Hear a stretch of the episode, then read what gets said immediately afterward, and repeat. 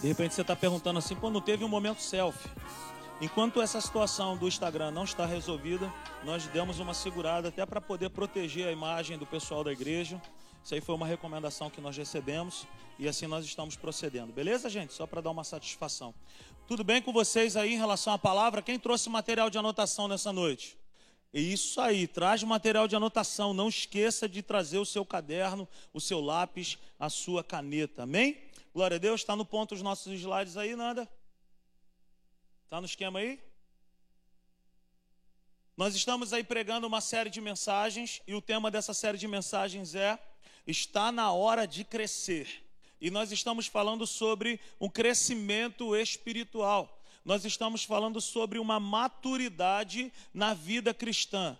O fato de, de, de estar na igreja há muito tempo, o fato de você ser membro de uma determinada igreja não garante que eu e você sejamos maduros na fé. Mas antes de darmos início à nossa mensagem, eu gostaria de declarar aí o Salmo 119, o verso 18, que eu acredito que você já sabe de cor, né? Vamos lá comigo? Abre os meus olhos, Senhor. Tá muito. Tá, tá, tá desorganizado, gente. Vamos comigo aqui, ó. Abre os meus olhos, Senhor para que eu possa ver as maravilhas da tua lei. Mais uma vez, abre os meus olhos, Senhor, para que eu possa ver as maravilhas da tua lei. Amém? Glória a Deus por isso. Amém? Agora sim, abra sua Bíblia comigo. Em 2 Timóteo, no capítulo 1.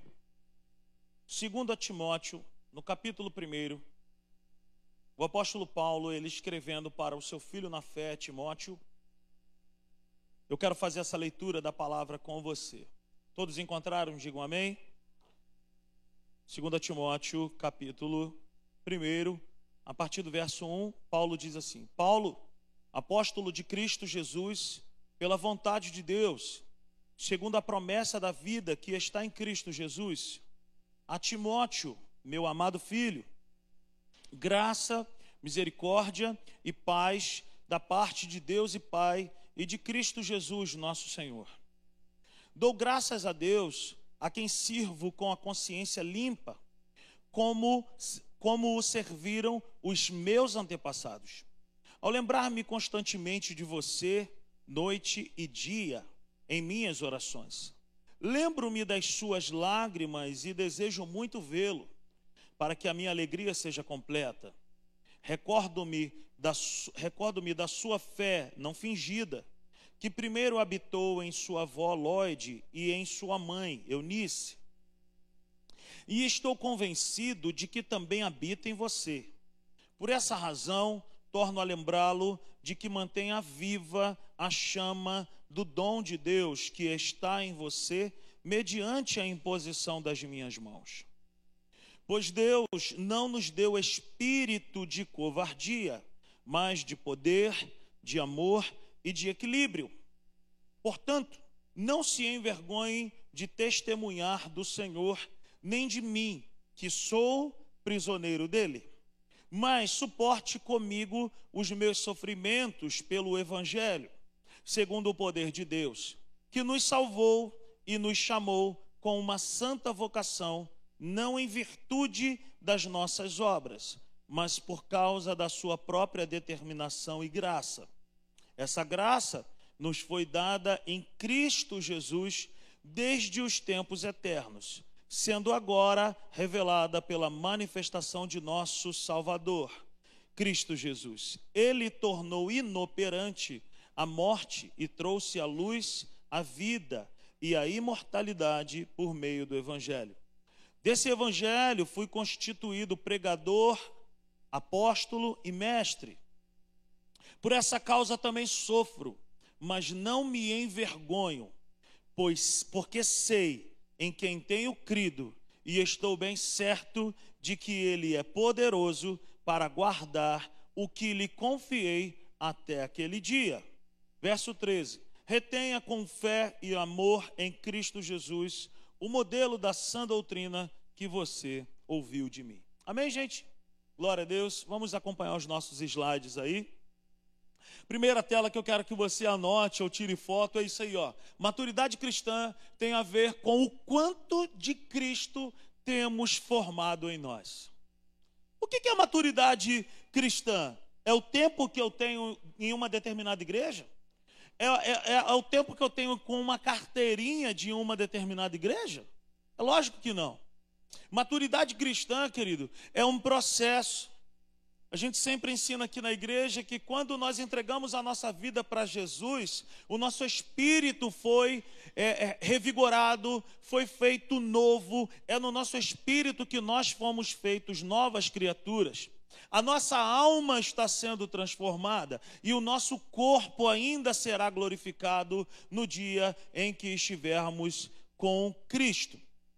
Maturidade cristã, então, aponta para esse processo, que não é algo imediato, mas é algo que é como uma maratona, é longa, você não pode parar. Não há ninguém na face dessa terra que possa dizer que já atingiu essa maturidade em Cristo. A maturidade em Cristo, ela começa a acontecer quando eu e você temos o discernimento de que nós precisamos de fato crescer. Há alguém aqui nessa noite que entende que precisa crescer além de, de do, do pastor dessa igreja? Eu dependo disso. Eu preciso de crescer. Eu quero mais crescimento na minha vida espiritual. Eu nunca estarei 100% pronto. Eu sempre estarei nesse posicionamento de depender de Deus. Senhor, eu quero mais. Eu quero te conhecer mais. Eu quero mais do Senhor. Então, maturidade cristã tem a ver com o quanto de Cristo tem sido formado em nós. Vou te perguntar, não precisa me responder, mas o quanto de Cristo tem sido formado dentro de você? O quanto de Cristo tem sido formado dentro de mim? Eu tenho, eu tenho sido uma pessoa que tenho respondido de uma maneira melhor? Será que eu tenho sido uma pessoa que, que já não sou mais como antes, de guardar rancor, mágoas, ressentimentos? Será que eu tenho sido um cristão frutífero? Será que eu tenho sido uma bênção para alguém? Será que eu tenho servido a Deus na casa de Deus? Será que eu tenho abençoado o maior número de pessoas possível no meu ambiente de trabalho? O que a minha família pensa de mim? Se você quiser saber se o seu pastor é uma bênção, você não deve perguntar para mim. Você deve perguntar para os meus vizinhos. Você deve perguntar para a minha esposa. Você deve perguntar para os meus irmãos, para os meus sobrinhos e para os meus filhos. Se você quiser saber se uma pessoa é um cristão de verdade, pergunte para as pessoas que estão mais perto dessa pessoa. Porque são essas pessoas que vão te responder de fato se aquela pessoa ali cresceu, se amadureceu em Cristo ou não. O quanto de Cristo tem sido formado dentro de nós? Olha, preste atenção nisso. As Sagradas Escrituras são para nós um incentivo ao, à fidelidade ao Pai. Por que, que eu e você temos acesso às Escrituras? Por que, que você tem uma Bíblia hoje na sua mão? Porque a Bíblia, ela é, para mim e para você, uma bússola infalível que vai conduzir a minha vida espiritual, que vai conduzir a tua vida espiritual a uma jornada de vitórias que não é isenta de lutas.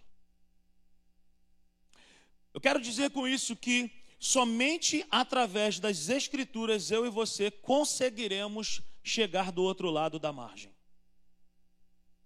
A Bíblia, ela me incentiva, a própria palavra de Deus, ela me incentiva, te incentiva a não parar, a crescer, a amadurecer. Ei, fale para essa pessoa que está perto de você nessa noite assim: você não foi feito para ficar parado ou para não crescer. Então, está na hora de crescer. Amém? Esse texto que nós acabamos de ler de 2 Timóteo, do capítulo 1, do verso 1 ao verso 10, você sabe, se você ama a Bíblia, você vai entender isso. É, no Novo Testamento, o apóstolo Paulo foi quem mais escreveu. O apóstolo Paulo ele escreveu o maior número de cartas. Ele escreveu em grande escala.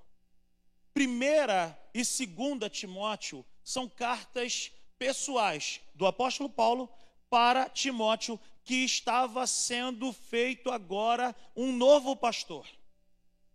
o apóstolo Paulo, ele, ele encontra no caminho com Timóteo, isso você vai ver em Atos no capítulo 16, Timóteo, um jovem, filho de uma mulher chamada Eunice, neto de uma outra mulher chamada Lloyd e filho de um grego.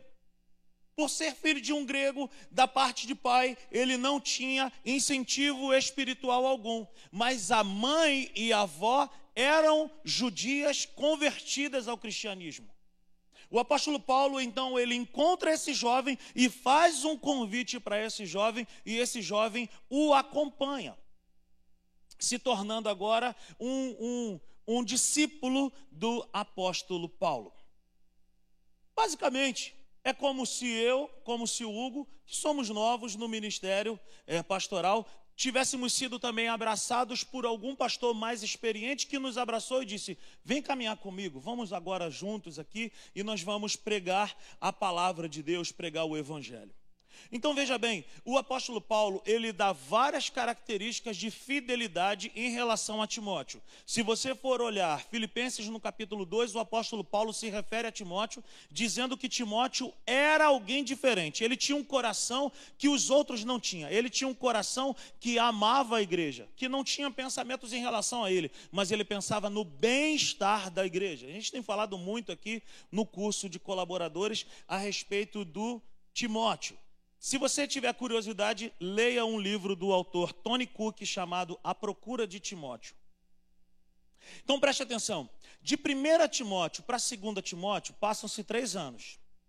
O apóstolo Paulo, ele estava preso em casa. Antigamente, o apóstolo Paulo preso, ele alugou uma casa, era, é, ele podia é, viver dessa forma, preso porque ele era romano. Então ele aluga uma casa e ele estava preso numa casa onde ele poderia receber visitas. Mas se passam três anos e tudo muda. O apóstolo Paulo agora na tinha, ele já não está mais naquela casa, ele agora ele está preso em uma masmorra um lugar frio, um lugar sujo, um lugar onde ele não tinha contato com pessoas. Então o apóstolo Paulo, ele amava esse discípulo chamado Timóteo, mas o apóstolo Paulo estava preso. E o apóstolo Paulo, preso, ele percebe que Timóteo, o seu filho na fé, estando em liberdade, ele estava passando por um problema terrível. Então, depois de três anos, de 1 Timóteo para 2 Timóteo, o apóstolo Paulo escreve isso para ele. E se você for ver, Paulo está incentivando o seu discípulo, o seu filho na fé, a não parar. Então, a palavra de Deus é um remédio para nos fortalecer e nos fazer progredir. O que o apóstolo Paulo está identificando na vida de Timóteo é o seguinte: você não deixou de ser uma benção, você não, deix, não deixou, você não perdeu as promessas, mas existe algo que você precisa fazer. Reavive o dom que há em ti, pela imposição das minhas mãos, porque se você não fizer isso, você vai esfriar.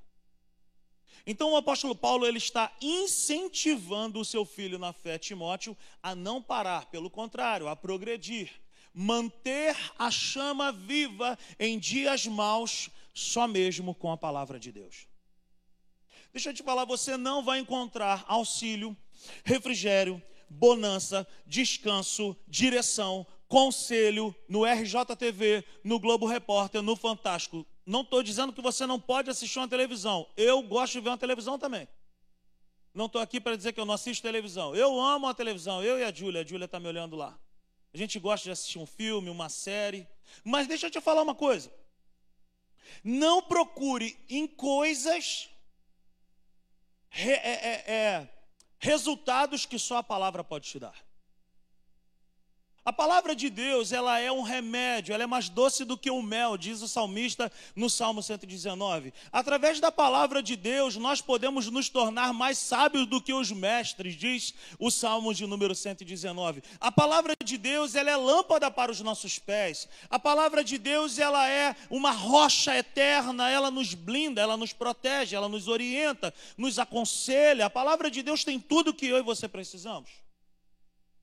O apóstolo Paulo ele está enviando palavra para ele. Mas eu queria compartilhar com você nessa noite alguns fatos históricos que estavam acontecendo aqui em 2 Timóteo para que Paulo escrevesse para Timóteo coisas do tipo, por essa razão, torna a lembrá-lo que mantenha viva a chama do dom de Deus que está em você mediante a imposição das minhas mãos, pois Deus não te deu espírito de medo ou de covardia, dependendo da, da versão, mas de poder. Por que, que Paulo escreveu isso?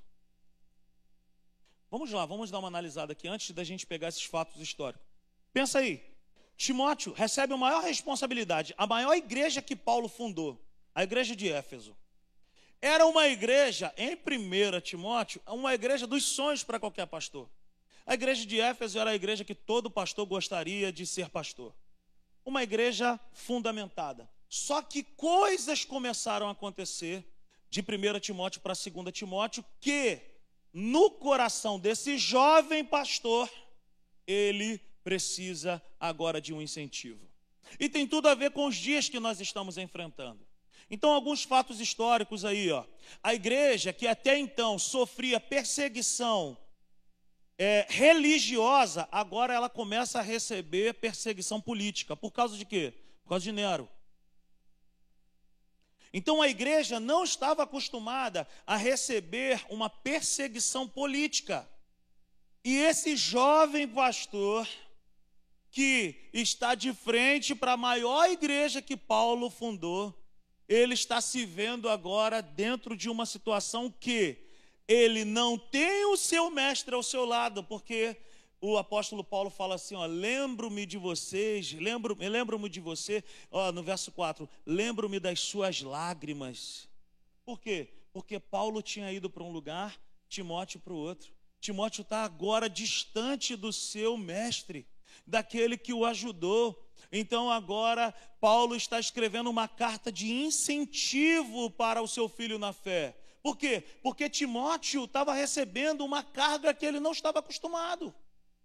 A igreja até então não tinha recebido uma perseguição política. A partir desse momento, sim. Outro fato histórico: Paulo tinha sido preso e abandonado por alguns discípulos. Então veja bem, além de Timóteo estar longe, separado do seu mestre, agora ele também ele deve estar pensando assim: o que, que eu posso fazer pelo meu mestre? Eu estou aqui dentro desse combate, sendo perseguido, não posso chegar até Paulo. E Paulo dizendo: Ó, oh, eu estou preso e fui abandonado por muitos dos discípulos. Já parou para pensar que o apóstolo Paulo que estava na pior? O apóstolo Paulo estava preso, Timóteo estava em liberdade, mas Timóteo também estava passando por uma situação complicada. Mas Paulo encoraja o seu discípulo na fé. Então, veja bem, a igreja sendo perseguida, Paulo preso e abandonado por alguns discípulos. Nesse período era o imperador Nero quem governava.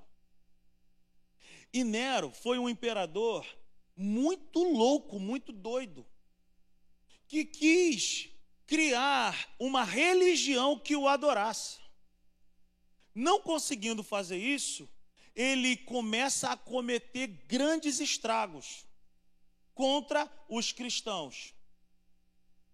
Nesse período, os cristãos eles eram queimados, lançados às feras naquelas arenas que a gente já viu filmes. Cristãos eram perseguidos e mortos em praças públicas. Por quê? Porque Nero ficou louco e liberou as pessoas a fazerem esses tipos de coisa. Então, os cristãos, nessa época em que Timóteo estava à frente dessa igreja, eles morriam em praças públicas. Eram espetados com grandes espetos, que a gente fala hoje um espeto de churrasco. Eles faziam churrasco dos cristãos. Eram lançados às feras eram queimados em praças públicas. E aí, no coração de Timóteo, o que, que Timóteo está pensando? O próximo sou eu. Isso pode acontecer comigo. Então, Timóteo está sendo paralisado por causa do medo. O medo de ser o próximo. O medo de ser a próxima vítima. Quem assistia aí a próxima vítima na Rede Globo? Quem, quem é dessa época aí? Então, Timóteo, pessoal, pessoal com vergonha falou assim: eu assistia. Então, Timóteo, com medo de ser a próxima vítima, o que que Paulo percebe em Timóteo? O medo está paralisando Timóteo. E deixa eu te falar, esse medo que nós estamos aqui compartilhando não é medo de rato, de barata, não é medo de, de cachorro, não é medo de altura. O medo que eu estou falando nessa noite é um medo que é um espírito paralisador que se levanta contra a minha vida e contra a tua vida para dizer: até aqui só, retrocede, daqui você não passa.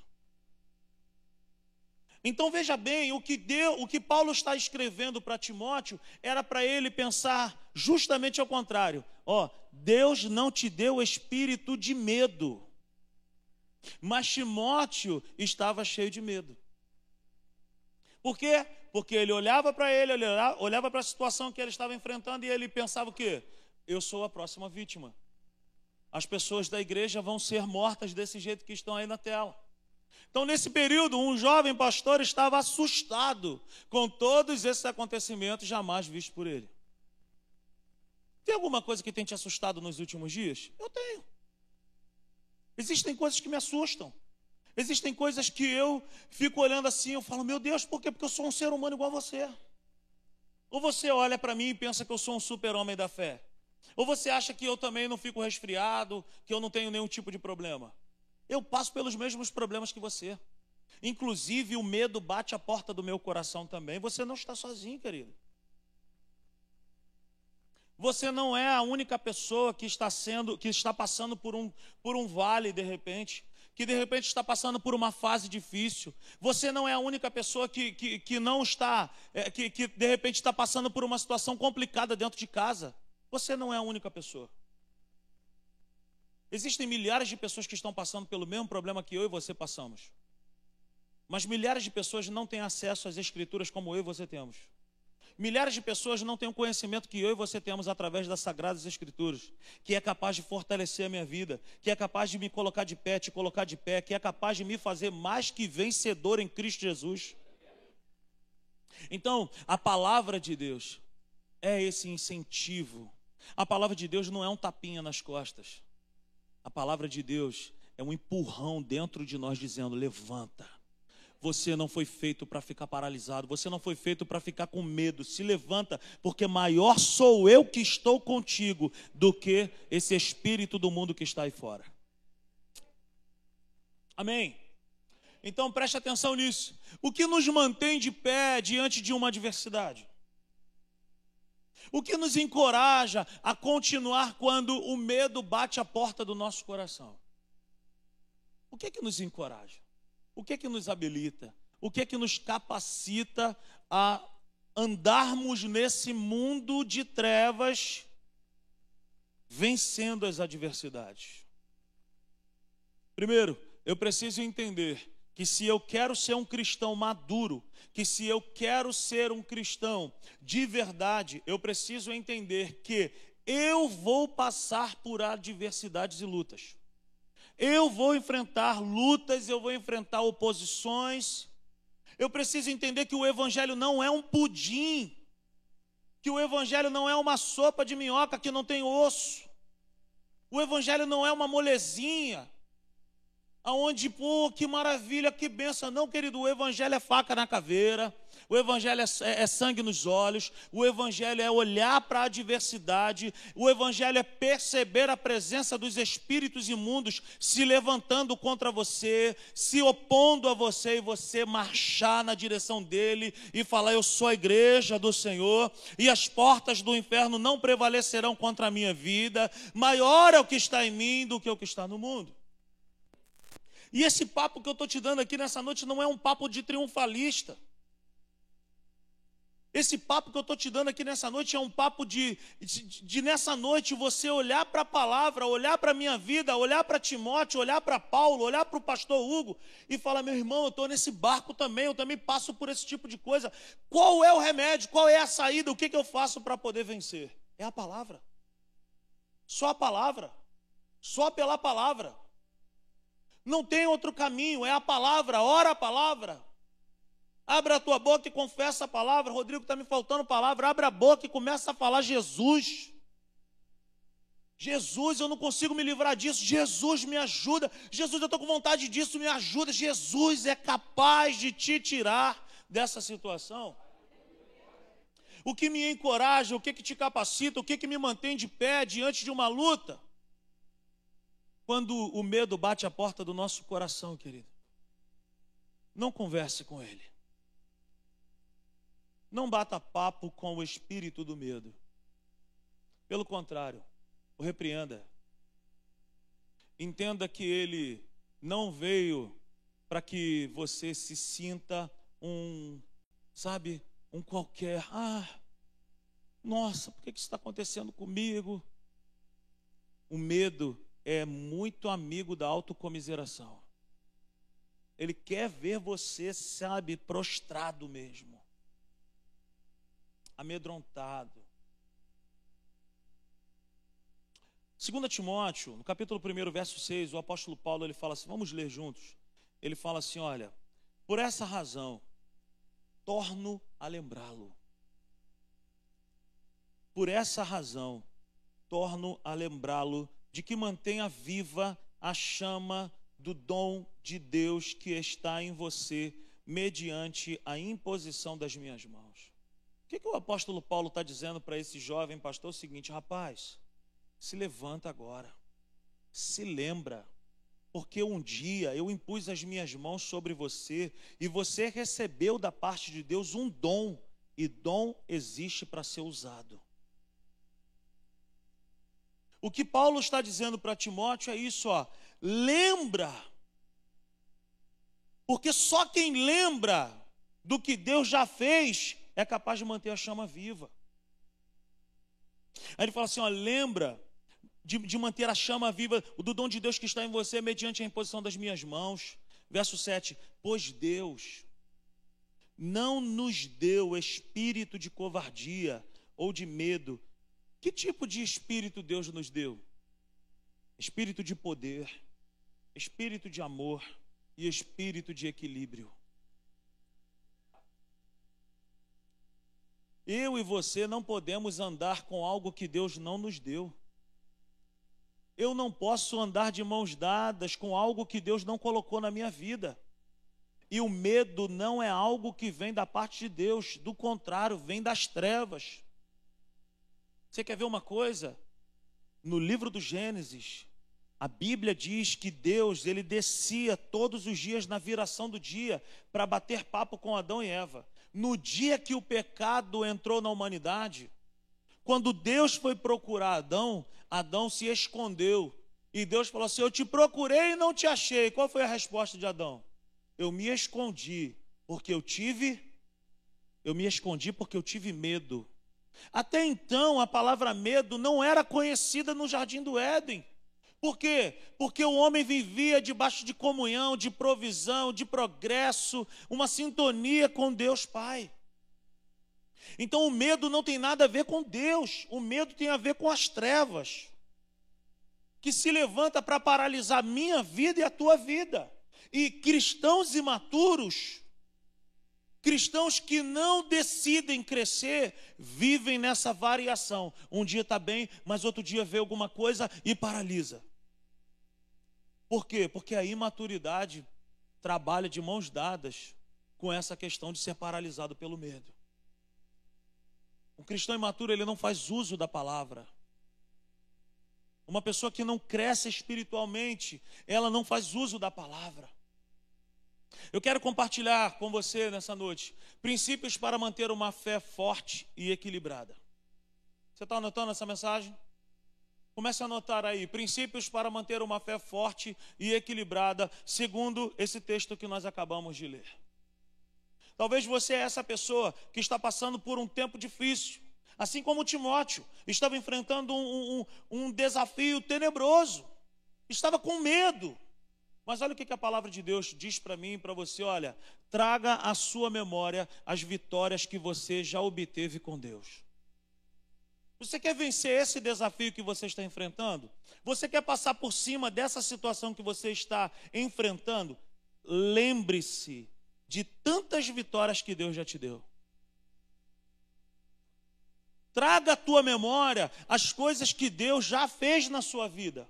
Para de pensar naquilo que ainda não aconteceu, mas começa a se lembrar da onde Deus te tirou, o que que Deus já abriu de porta, o que que Deus já enviou de provisão, o que que Deus já fez na sua vida, o que que Deus já operou na sua casa, na sua família. Querido, deixa eu te falar uma coisa: o Deus que fez lá atrás pode fazer agora. Mas enquanto eu e você ficamos paralisados pensando no que ainda não aconteceu, cara, nós somos paralisados. Então não coloca os olhos naquilo que ainda não aconteceu. Mas se lembre, cara, Deus já me deu provisão. Eu estava passando por isso. Cara, eu, eu, eu, me lembro que a minha família estava indo a pique, minha família estava acabando. Cara, eu me lembro, Deus restaurou. Aí eu me lembro que eu estava com medo, eu estava passando por pelo vale da sombra da morte. Mas Deus estendeu a sua mão e me tirou daquele lugar. Eu me lembro, eu me lembro, eu me lembro. O que o apóstolo Paulo está dizendo para Timóteo é isso. Torno a lembrá-lo de que mantenha vivo mantenha viva a chama do dom de Deus. Se lembra. Se lembra, se lembra de onde Deus te tirou, se lembra do que Deus já operou, se lembra quantas curas, quantos milagres. Queridos, quantas coisas Deus já não fez na minha vida e na tua vida, e quanto mais Ele fará, porque Ele é uma fonte inesgotável. Dois, mantenha viva a chama do Espírito Santo com os combustíveis certos. Tem uma série de mensagens nossa aqui que é mantendo, mantenha a chama acesa. Corre lá no YouTube depois. Nós falamos sobre vários combustíveis para você manter a chama acesa na tua vida espiritual. Você jamais viverá uma fé, eu jamais viverei uma fé firme, constante, robusta, se eu viver 24 horas me alimentando errado. Ou se eu me alimento da palavra de Deus só nos cultos de quarta-feira e de domingo. Será impossível viver uma fé pujante, robusta, firme, se você não investir em ouvir uma boa palavra em casa, abrir a sua Bíblia dentro de casa. Rodrigo, por onde que eu começo a ler a Bíblia? Eu quero ler a Bíblia, eu preciso ler um livro. Meu irmão, dobra o teu joelho, mano, eu sinto dor no joelho, hora sentado, eu sinto dor, eu não consigo sentar. Meu irmão, fica em pé, vai no banheiro, vai onde tu quiser, mas ora. Ora, tem que ter combustível certo. Você e eu jamais viveremos uma fé, sabe, firme, forte, equilibrada, se nos alimentarmos da maneira errada. O que, que alimenta a nossa fé? A palavra, a oração, o louvor, a comunhão com a igreja, estar junto com os irmãos. Sabia que pintar uma parede aqui na igreja você sabia que quando. Querido, ontem eu fui tão abençoado pela vida do Eurílio, porque no final de semana eu fiz uma besteira terrível. Meti uma cor aqui na igreja que dava para se ver lá do outro lado. Aí vieram reclamar comigo, o pastor ficou feio demais. Eu, eu falei, beleza, cara, vamos pintar tudo de novo. Então ontem eu e Eurílio, na parte da manhã, estava aqui. E como. Cara, uma música baixinho tocando, o Eurílio falando, cara, escuta essa música aqui, e ele compartilhando algumas coisas comigo, compartilhando algumas coisas com ele. Querido, trabalhar para Jesus, fazer a obra de Deus, abrir a palavra, ler um louvor, ouvir um louvor, ler um bom livro, isso é um combustível para alimentar a chama do Espírito. Se alimente da maneira certa. Ah, pastor, não estou com vontade para a igreja. Ai, pastor, eu estou tão assim, estou fraco, estou fraco, estou fraco. Querido, o biotônico fontora da fé é a Bíblia, querido. É a Bíblia. Leia a palavra dobra o joelho, sobe monte, desce monte, tranca no quarto, sobe no terraço, sobe no telhado, sobe para qualquer lugar, vai correr no valão, vai ouvir um podcast, vai ouvir uma mensagem, se encha do espírito, ora em línguas, sai correndo por aí gritando: Eu quero Cristo na minha vida, eu quero Jesus, aleluia, glória a Deus. Faz alguma coisa. Esteja atento à temperatura da sua vida espiritual. Isso é um princípio também. Você sabe que eu passo por esse tipo de coisa, querido. Às vezes eu, eu percebo que eu estou indo muito para o modo. Você, você sabia que fazer culto é a coisa mais fácil que existe do mundo? Você sabia que é muito fácil fazer um culto? Você, você prestar culto é uma coisa. Você fazer um culto é a coisa mais fácil do mundo. A gente pega um galpão, faz uma boa obra, pinta as paredes de cores escuras, pede para o Cassiano ou para o David botar um acorde ali menor, aquilo vai tocar a tua alma lá dentro, você já vai ficar um pouco mais assim. A gente começa a falar um pouquinho com a voz assim, e daqui a pouco você já está se derramando em lágrimas. Isso é a coisa mais fácil que existe no mundo. Eu não estou aqui para fazer culto estou aqui para prestar culto com você, eu e você. A gente está aqui para prestar culto. E às vezes eu percebo que eu estou indo muito para o modo automático de, da vida de um pastor. Eu sempre falo isso para pastores novos como eu, jovens, assim, aleluia. Eu sempre falo para ele, falar, cuidado para você não entrar no modo automático. O que, que é o modo automático? É o modo que você já sabe como fazer. Cara, eu não quero isso para minha vida. Não queira isso para a tua vida. Não, eu já sei como ser crente, pô. É só eu tirar aqui é, é, um dia na semana, dois dias na semana no máximo. Pô, beleza, eu vou lá, pô, eu já sei como é que faz. Esse é o modo automático. Deus não se agrada disso. O, o, o culto que Deus recebe é daqui de dentro. É daqui de dentro. É com entendimento. Não entre nesse modo automático. Porque no modo automático, querido, você pode entrar lá, ó. Ah, eu vou para a igreja, é, fui para a igreja. É. Como que a gente tem o discernimento disso? Você precisa olhar para a sua vida, eu preciso olhar para a minha vida e falar assim: eu estou lendo mais a Bíblia hoje do que eu li ontem? Eu tenho buscado mais a Deus hoje do que eu buscava há cinco anos atrás? Como é que está a minha vida espiritual hoje? Qual é a temperatura que a minha vida espiritual se encontra? Como que meu coração se encontra em Deus hoje? Será que eu amo mais a Deus do que eu amava antes? Eu preciso entender isso. Esteja atento à temperatura da sua vida espiritual. Quarto princípio, ó, não conviva com algo que Deus não te deu. O medo é um espírito das trevas. O apóstolo Paulo ele fala para Timóteo assim: ó, pois Deus não te deu espírito de covardia. Se Deus não me deu, por que, que eu vou ficar com ele, gente? E o medo tem assolado multidão de pessoas. Existem muitos pensamentos na minha e na sua cabeça que vêm todos os dias, que nunca foi Deus quem lançou sobre nós. Pense no que você está pensando. Perceba de onde que vem esses tipos de pensamento. Satanás ele lança dardos. O apóstolo Paulo fala que ele lança dardos inflamados com a intenção de roubar a nossa mente de instalar na nossa mente um caos, o medo. E agora já era, agora acabou para você. Ele é o rei do ponto final. Aleluia. Pois Deus não nos deu espírito de covardia. Se Deus não me deu, eu preciso discernir, eu preciso entender o que, que é isso. Que medo é esse? Que angústia é essa? Que pensamento é esse? Que sentimento é esse? Por que, que eu estou assim? Por que, que eu estou me sentindo assim? Se não veio de Deus, eu não desejaria isso para a minha vida. Isso só pode vir das trevas. Se vem das trevas, não pode conviver comigo. Satanás, eu te dou uma palavra de ordem agora. Sai do meu pensamento, sai da minha cabeça. Eu te rejeito em nome de Jesus. Eu não quero você nos meus pensamentos, porque eu tenho a mente de Cristo, porque eu tenho a palavra de Deus. E a palavra de Deus diz: Eu é que sei que pensamentos têm o vosso respeito tanta coisa que Deus fala para mim e para você. Não conviva com algo que Deus não te deu. Tenha o discernimento dentro de você nessa noite. Por que, que eu estou pensando tanto nisso? Por que, que eu estou pensando em tanta tragédia que vem na minha cabeça? Querido, você já parou para pensar? A gente atende tanta pessoa.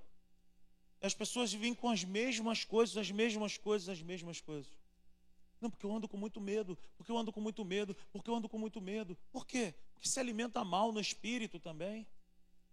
Só assiste besteira, só assiste é, é sangue, É sangue, é filme de sangue, é não sei o que, é sangue o tempo inteiro, é repórter que morreu, é tragédia, é isso. Querido, olha para a palavra. Eu não estou te chamando para ser um alienado. Mas o, o Denzel Washington ele fala uma coisa que é bem bacana. Ele fala assim: ó, é melhor você estar desinformado do que mal informado.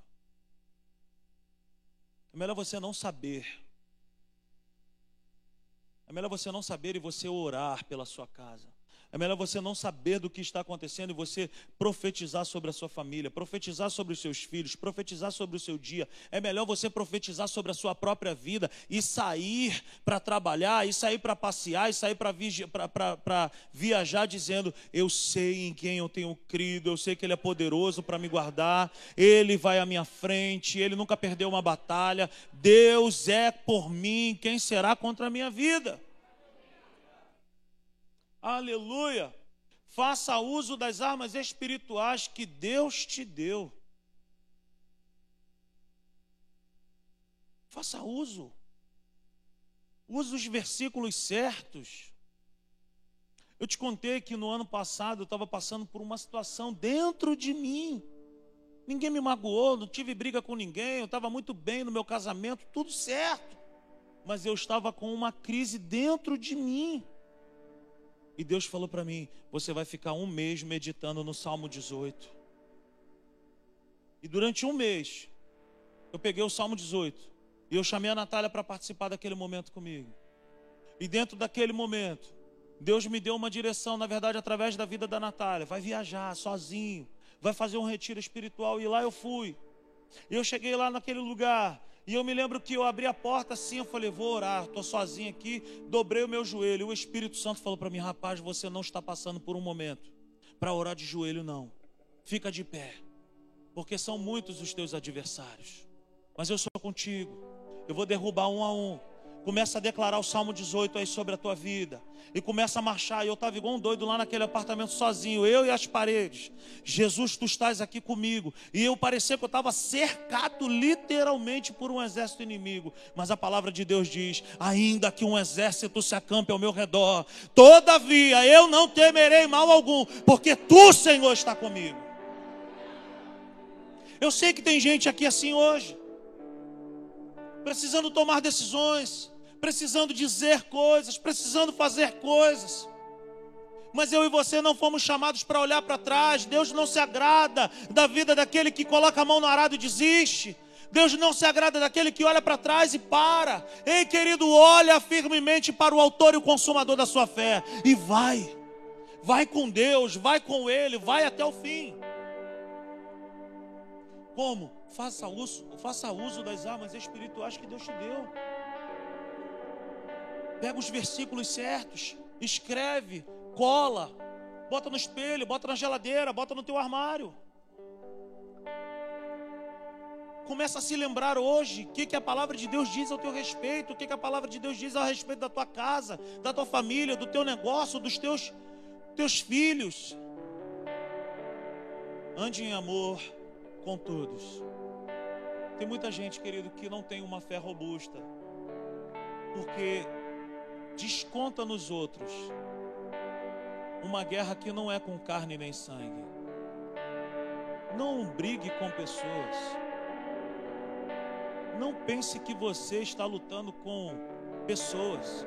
Tua luta não é contra o teu marido, tua luta não é contra a tua esposa, tua luta não é contra os teus filhos. A tua luta é contra o que está por trás desse tipo de coisa, por trás, os bastidores do mundo espiritual, querido. Que os nossos olhos se abram nessa noite, para que o Senhor nos dê novas orientações, novos conselhos. Mas ande em amor, peça perdão, libera perdão, seja humilde, não guarda mágoa, não guarda ressentimento, rancor.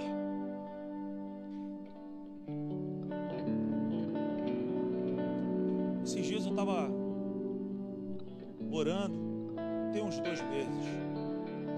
Deus trouxe duas pessoas aqui da igreja no meu coração para falar a respeito de relacionamento de pai e filho. E eu vou te falar, eu, eu passei por uma situação com meu pai antes do meu pai falecer. Meu pai, no ano de 2003, ele fez um, ele, ele usou o meu nome para uma situação. E aos meus olhos era impossível me ver livre daquilo que meu pai fez com o meu nome. Durante muito tempo a minha vida não andava, eu não conseguia construir nada, eu não conseguia nada na minha vida, eu já era casado. E um dia, Deus ele começou a ministrar o meu coração, dizendo para mim: Você precisa perdoar o seu pai. Você precisa perdoar o seu pai. Eu falava: Perdoar de quê? Foi ele que fez contra mim. Foi ele que me prejudicou. Eu vou pedir perdão. Você precisa pedir perdão ao seu pai. Ele é seu pai. Ele é seu pai. Perdoa teu pai. Perdoa teu pai. Perdoa teu pai. E um dia eu voltando do trabalho, não tinha carro na época, estava dentro do ônibus. O ônibus fez a volta, fez a curva ali nos três poderes e me veio aquela voz dentro de mim assim, ó: Desce agora na casa do teu pai. Se humilha e pede perdão ao teu pai. Eu levantei na hora, toquei o sinal, ainda tem cordinha no ônibus. Toquei, desci, fui lá na casa do. Falei pro meu pai, pai, eu quero te pedir perdão. de que, bonitão? Meu pai chamava todo mundo de bonitão, de bonitão. Mesmo que eu não fosse, ele chamava. O que, que foi, bonitão? Falei, pai, eu quero te pedir perdão. Por quê? Porque o meu coração eu carrego isso, isso, eu tenho uma mágoa do Senhor, porque o Senhor me prejudicou, porque o Senhor atrasou a minha vida, até hoje eu não tenho nada na minha vida por causa disso, e pai, eu não posso ter isso mais no meu Senhor me perdoa, Tu é meu Pai. O Senhor também foi um bom Pai. O Senhor é maravilhoso. Quantas coisas o Senhor fez por mim. O Senhor me perdoa. Eu não tenho direito de ficar carregando o Senhor nas minhas costas. Porque quem não perdoa, querido, carrega peso.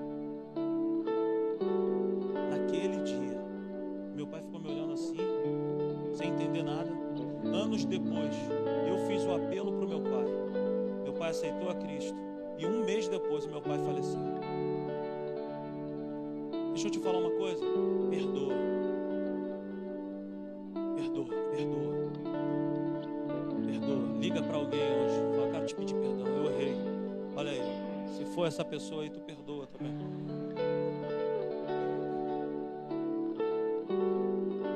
Seja equilibrado. O apóstolo Paulo ele fala assim: ó, Deus não te deu espírito de covardia, mas te deu espírito de poder, de amor e de equilíbrio. Poder fala para essas armas, fala dessas armas espirituais. Mas a palavra de Deus também fala sobre ser. Equilibrado, inimigo das nossas almas, ele atua no desequilíbrio dos nossos pensamentos. Fácil de resolver se transformar num dinossauro enorme, cheio de dente, cheio de problemas. Por quê? Porque quando ele entra na nossa mente e tira o equilíbrio de nós, a gente começa a ver coisas que nem existem. Seja alguém equilibrado. Entenda o que é de ordem natural. Entenda o que é de ordem espiritual. Sabe? O, o, o cristão maduro, ele é aquele que entende: não, isso aqui é de ordem natural. Eu preciso atuar nisso aqui. Não, isso aqui é de ordem espiritual. Eu preciso atuar nisso aqui. Seja alguém equilibrado. Amém. Eu queria ler junto de você esse versículo 12. Vamos ler juntos? Vamos lá? Um, dois, três e.